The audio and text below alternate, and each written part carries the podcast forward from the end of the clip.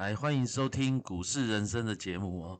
今天我们有一个开心的事情，就是我们雷阳教练总算回来了。好，雷阳教练跟大家打个招呼。各位同学，大家好哈，我是带领你们找到自己、做自己的雷阳教练。然后我一直代班的那个班长，好，班长已经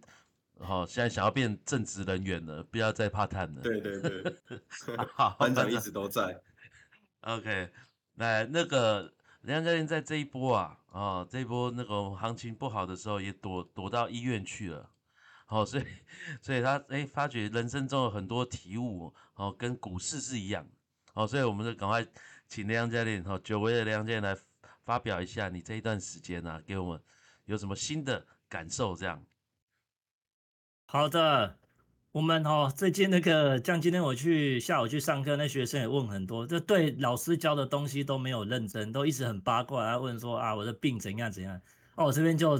刚好趁这个节目哈，因为我们这边有收听的有很多是我们的同学哈，然后跟大家分享一下，然后还有我自己的一些感悟了哈。我是在四月二十七号的时候，因为那时候肚子有一点痛，那在我们当地淡水的诊所啊看了一个医生，啊那那看了那个医生，那个医生就觉得啊你这个肠胃炎啊，那你回去也就是要吃清淡一点，吃蒸蛋，然后吃粥，然后胶不胶养嘛，加不胶胶养嘛，他讲台语啊，我就吃了三天的药，没吃吃了三天的药没有状况没有很好，我又去看第二次，就看了第二次，他要跟我讲肠胃炎继续吃，然后我就问他说面包可以吃吗？他说面包都不能吃，到我跟你讲的这样吃。结果呢，我看了第二次以后呢，就又又有三天的疗程，六天后我发现不对劲，哎，都没有状况，没有很好。这个时候呢，像我们做股票做很久这样，我马上把这个医生停损了。就停损完以后，我就跑到四林看一个，就是我之前常常在看的一个医生，是你那个一个星光很有名的肝胆肠胃科的医生。就我是隔了一个礼拜三去那边看，结果。看的时候，我把我的症状跟他讲，结果他就稍微调整一下，说啊，你这个不是肠胃炎，你这个应该是胃消化不好了哦，消化不好。因为我刚好去年十二月有去他那边做健康检查，那健康检查他说我的肠胃整个都不错，所以他说应该就是目前为止没有太大的症状，就是消化消化不良，所以就开个药，开一个礼拜的药给我吃，就要开一个礼拜的药给我吃，礼拜三我要吃到礼拜五的时候，到晚上。我越想越不对呢，我这已经这个已经痛十几天了，都还没有好，所以我就赶快礼拜晚上我要冲去那个诊所跟他讲说，诶，这个状况都没有好呢，怎么办？所以这个就我们常常哈，如果你看到一档股票哈，在高档震荡很久，迟迟没有办法创新高，时间很久啊，你就要想办法要找原因诶，哦，不要就不理他。所以后来我去那个诊所的时候呢，那个医生礼拜五晚上他就说，诶，那我再帮你调整一下药。我那时候我肚子有稍微绞痛，然后他就说：“哎，你那时候没有说跟我说有绞痛，所以他马上改一下，哦，稍微修正，就他说再调整一个药，然后再吃一个礼拜看看啊有问题再来。”结果那天晚上回去，从十点一直痛痛痛痛痛到早上。结果那天早上，隔天早上我马上冲到那个医院呐，哦，礼拜六呢，我马上冲到那个医院去，早上八点半看到那个医生，我说：“哇，我痛了一整天呐，怎么办？”那个就他又在帮我问诊的时候。他就说这个是不是结石？我马上回答这个不是结石啊，我没有结石。然后他说还是你是盲肠炎，可是你之前痛那么痛那么久，哎，盲肠炎不应该会痛那么久啊，应该就是那个症状会很明显。可是我说我就是很痛，然后他可能也没有办法按压，所以这个时候他就说啊，还是我帮你照个腹部超音波。结果就去照腹部超音波，结果一照下去，他马上跟我说，哎，你这个阑尾有点发炎呢。所以你看哈。当你发现你的股价有不太对劲的时候，当你有小幅套牢的时候啊，这个时候呢，技术分析它就可以给你很好的答案。这样技术分析对我来讲，就好像那个医生哈，用 X 光片，然后腹部超音波，然后呢那个核磁共振，这样看不到的东西照下去，它可以把你的现状整个展现出来。就就发现是阑尾发炎，就马上。转诊到那个振兴医院了，然后因为现在疫情的关系啊，所以那个九点十点转诊到那边，拖到那天晚上七点才开刀啊，哦，所以还好了，开了这个快三个小时，可是正常就是手术顺利出来以后，正常哈，这个人家盲肠炎哈，这阑尾炎大概都是住三天了啊，因为我后来引发腹膜炎，所以总共住了八天。才出院的。所以你看哦，这个东西我们在讲在讲停损的时候啊，一开始的停损都是最小的。有时候你说你亏十趴、二十趴不砍，当你亏到五十趴的时候，其实那个都已经非常严重了哦。那你你亏到五十趴，然后再等到下一次你要再赚回来，要赚一百趴，而且当你拖得越久哦，拖得越久，你恢复的时间都会越长。不过还好哈，托大家同学的福哈，就是顺利出院，现在在康复中，所以还能在这个。节目哈，然后跟大家这个 LDS，LDS 你们知道是什么吗？拉迪赛。呃，对对对，我们现在开始用一些这个用语，LDS，OK，哦，所以这边只是大跟大家讲分享一下，哎呀，谢谢大家的关心。呃，其实 LDS 也蛮久了啦，哦，教练你要多跟你我接不上话哎，女儿好好 请教一下。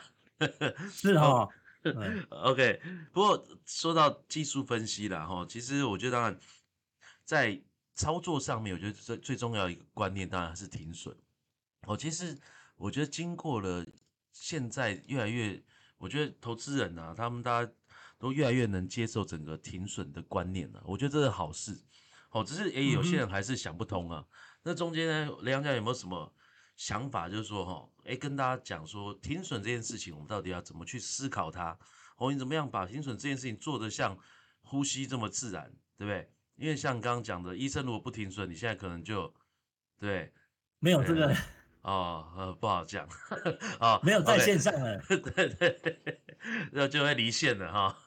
啊，不过当然，OK，那梁家，你觉得停损这个概念呢？我们心态上面，我们怎么去思考这个事情呢？其实我很喜欢用一种，就是我们常常出去玩，其实大我们如果比如说要出游的时候，大家都会买个可能就是一天的那个保险嘛。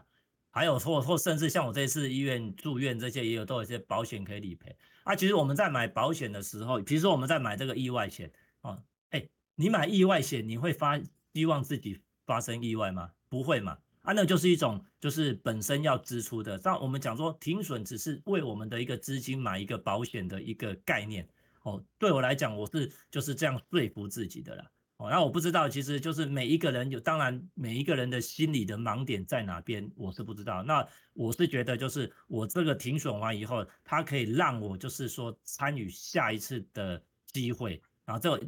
开始去做的时候，其实我跟一般的投资人一样，前面有都不太会停损啊，前几年。可是呢，当那个念头一打开，就是我听到保险的这个这个比喻以后，我一打开以后，其实我自己很喜欢买保险哦，所以像我自己现在就有五个保险。哦，那最近两年还跟我们一个班长又买了一个保险，哦，买一个那个长照险，哦，所以我我就很容易接受这个观念，哦，那这个是我跟大家分享的。那其实我觉得，哎，把这个球丢给我们这个文森老师和班长，你们有什么就是让你们容易跨过停损的一个就是心理的一个思维？哎，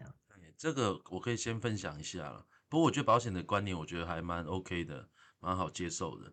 我自己的想法是这个哈，我是把停损这件事情当成一个创业的成本嘛，哦，因为其实我常在讲，就是说哈，哎，现在你要创业，年轻人要创业要创什么业？开饮料店嘛，对不对？开早餐店嘛，你开个饮料店也不用，也需要个五十万吧？然后那天跟在电视节目主持人在讲这个事情，他说哦，现在哪有开那个饮料店七八十万可以开的，都嘛要几百万，都嘛要一百万以上，对不对？所以我说哈，其实我们在股市啊，哎，其实我们在股市赚钱，我们是在创业的，对不对？那你要创一个业，你要开饮料店，你要一百万丢下去，然后丢下去之后嘞，你开始做生意才有现金回收。那你这个钱，你真的哪一天觉得这生意不能做了，哦，你要你你是没办法换回来的，哦，你这些东西都是沉没成本呢，哦，但是我们。另外一个角度，我们在夜市创业跟在股市创业，诶，那为什么股市创业大家都觉得是一定要赚钱，对不对？你在夜市创业，你也不觉得你一定会赚钱呢？哦，所以我觉得这个角度来思考的话，我们就把整个停损当成一个创业的成本。哦，那你在花这个成本的时候，其实你做这生意，诶，这生意还比夜市创业好哦，因为你还不用前期投入哦，因为你钱丢下去买了股票之后，诶。达到停损的时候，我们才花钱，对不对？啊，如果没达到，说不定是一毛钱都不用花之后，然后就赚钱。哦，所以我会觉得你把这件事情当成就是一个创业的成本，哦，那你心里面呢，你就是反正我每一个交易我就是有一个成本在，那这成本也许我们抓十趴，也许抓多少，也许抓五趴，对不对？那我们每笔交易完成之后，那我们就可以，要不就是赚钱，要不就是付出这个成本，哦，其实就把它当成一个生意，我觉得就很单纯了，因为我自己喜欢创业嘛，哦，虽然失败的经验也很多，但是我觉得。股市创业失败，你的损失都还可控啊！哦，对，我的想法是这样。来，那换班长来分享一下。对了，像文森老师讲的没错了，股市失败真的是可控的啦，只有自己不愿意去面对那个亏损了。哦，其实对我来说，我应该是很多同学的，呃，借鉴的。我相信很多同学都是以初学者的角度。开始进入学习股市交易了，我觉得这对同学来说是一个好的起点，因为你初学者，你就是没有太多的我讲叫做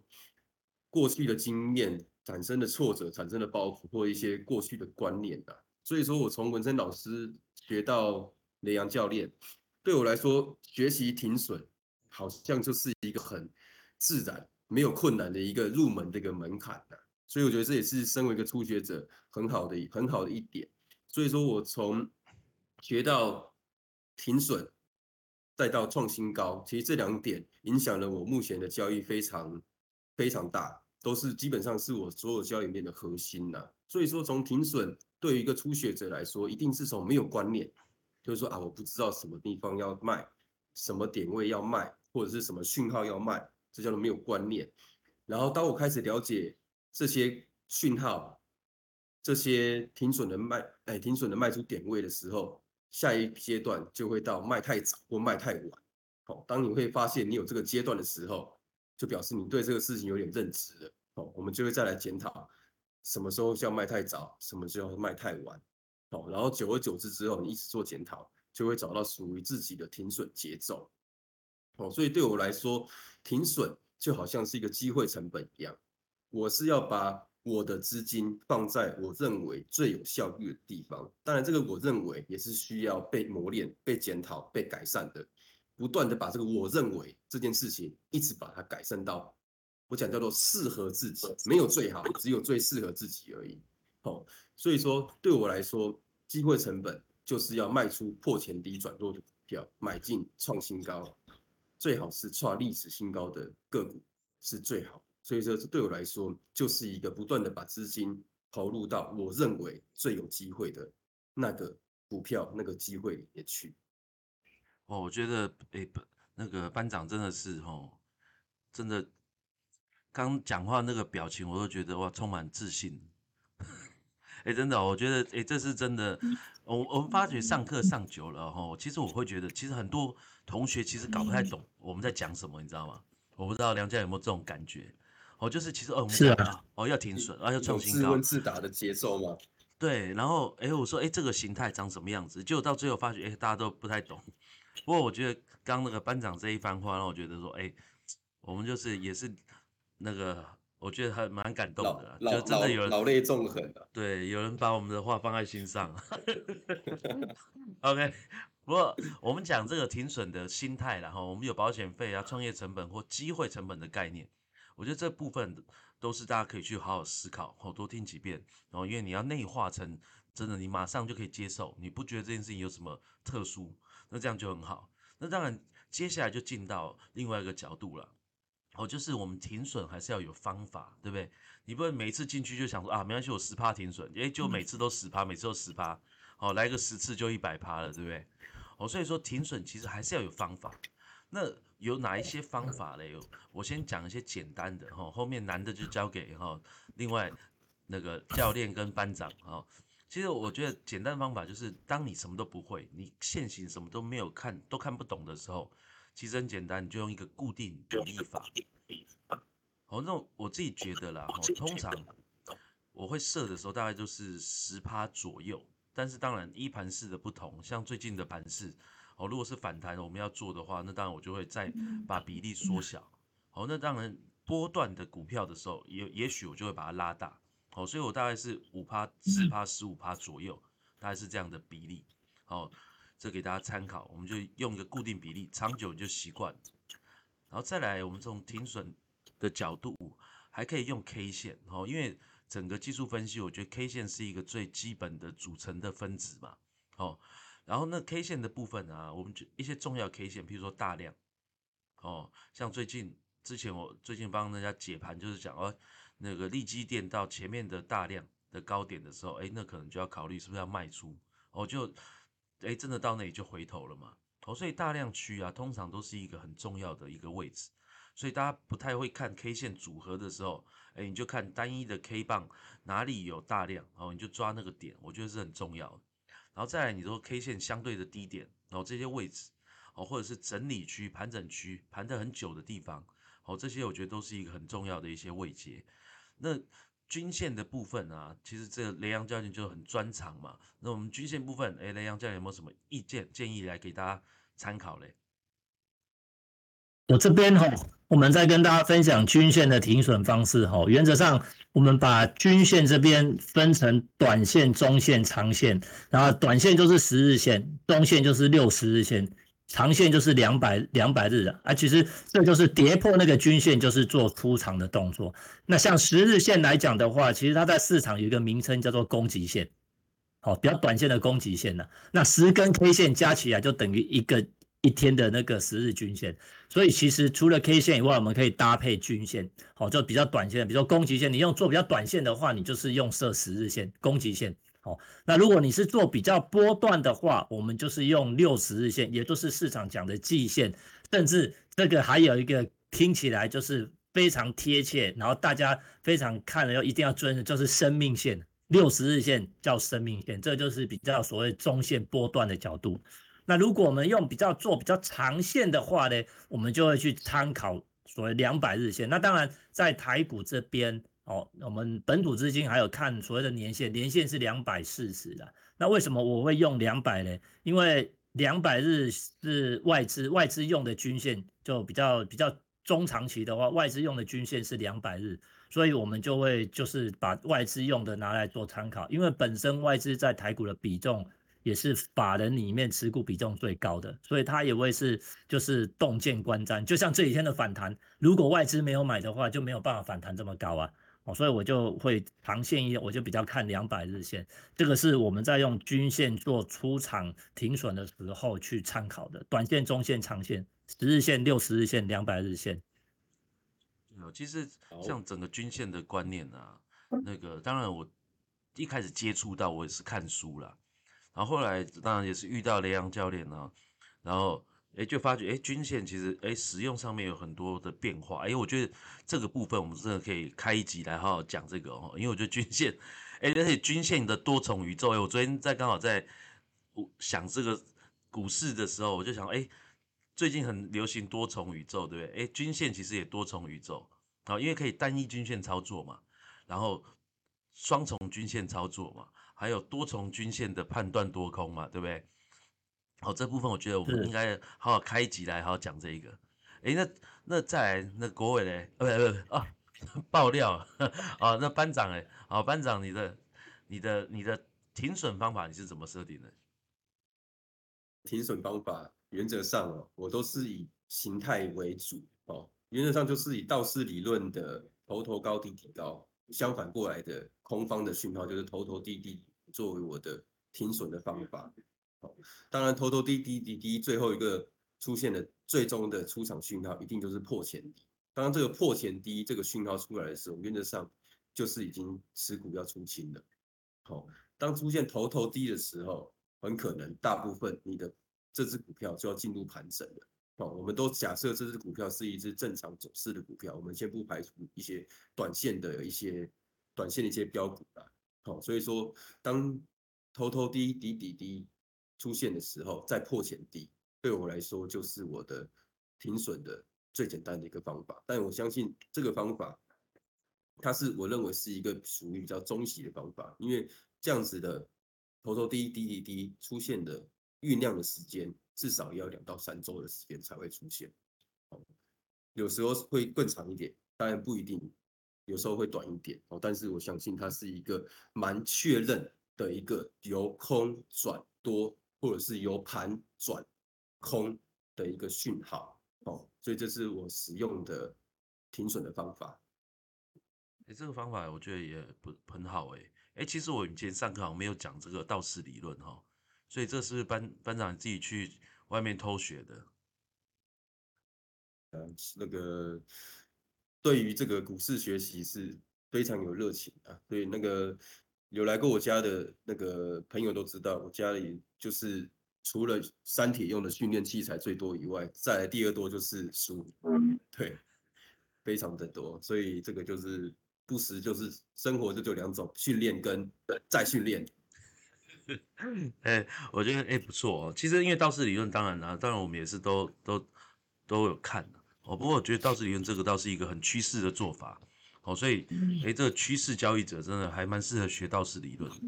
所以哦我们在讲停损的方法的时候啊，那个梁教练是要补充一下我们整个停损的故事出来哦。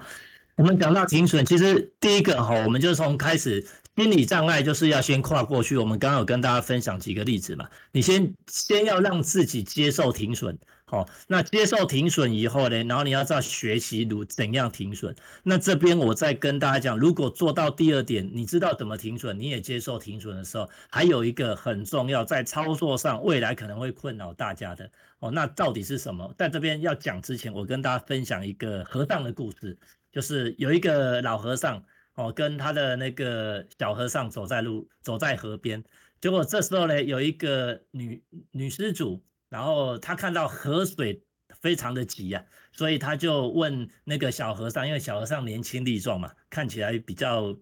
小鲜肉，他就说：“你能不能背我过河啦？”哦，然后小和尚就跟这个女施主讲说：“哦，不行不行，我们这个出家人男女授受不亲，哦，这个。”不叫阿弥陀佛不行，就后来这个老和尚吼就蹲下来，他就叫女施主上来。后来老和尚就背着女施主过河，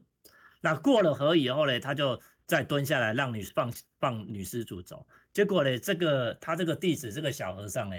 他就一直走着，然后就就感觉就是有什么不对劲。然后走了一段路以后呢，他的师傅就说：“你到底是怎样？从刚刚到现在状况都不太对。”所以呢，这个时候这个小和尚就跟师傅讲说：“哎，我刚刚总是觉得不太对劲，哎，我们是出家人，你怎么可以跟这个帮这个女施主女施主有这个肌肤之亲啊？”然后那个老和尚就说：“我刚刚就已经放下，你到现在在想，哦，那我要跟大家分享，就是在停损完以后，你停损完哦，你要知道每一笔交易都是独立的，所以如果你这个部位停损完，哪怕是同一档股票停损完。”当他新的机会再度再度出现的时候，你就要用全新的那种状态去面对它哦。你千万不能就说啊，我前面才刚停损过，我这时候没有那个勇气再重新再做一笔。很多人在做停损的时候，在这里会常常卡关，所以呢，他就会让自己接下来的操作整个会 tempo 上会比较不顺啊。哦，就跟大家分享这个，就我们常常在打棒球的时候。当在九局下的时候，如果你还在想八局下的失误的话，你就没有办法把未来的所谓的交易做好哦。这个是在停损以后要加的一个一个非常重要的一个观念哦。这边跟大家分享。嗯，其实这个这个其实运动心理学也有讲这个事情了。哦，就是这个我记得很久以前，不过今天时间有点有点有点有点过头了哈。我简短分享一下这故事。那时候我还简报。那时候是很年轻的时候，那个是 Michael Jordan 还在总冠军赛的时候，还在打打比赛的时候，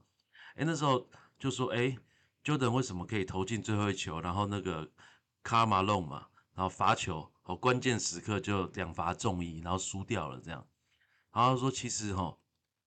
真的成功的运动员，他都是把任何一个事情，每一次投篮当成当成一个独立的事件。哦，其实我觉得真的是这样，不要让过去的事情去。束缚我们，好，真的停损也是这样。那常常有时候，哎，不小心遇到，但是你如果连续遇到，那代表你节奏错了啊。那时候当然就是劝你先暂停一下，好。但是你说，哎，这一个停损完，你再做下一档股票，你有没有信心？其实有哦。其实我我会跟大家分享，就是为什么我们会觉得这叫高手的必胜信心，因为我们知道这个方法可以长久做下去，一定会对。哦，只要我们做好我们该做的事情，好，所以我们是一定会赢的。好，所以我觉得这件这个这个故事啊，跟大家共勉之，就是说，真的我们把这件事情学好，然后真的去好好执行它，哦，那我觉得我们在股票市场哈，一定会达到一个必胜的一个状态。好，那今天还没有什么梁教练要补充一下的？OK，那我们今天就到这里喽。那感谢大家的收听，来，我是文森老师。谢谢大家。好，我是班长，我们下次见，OK，拜拜。拜拜。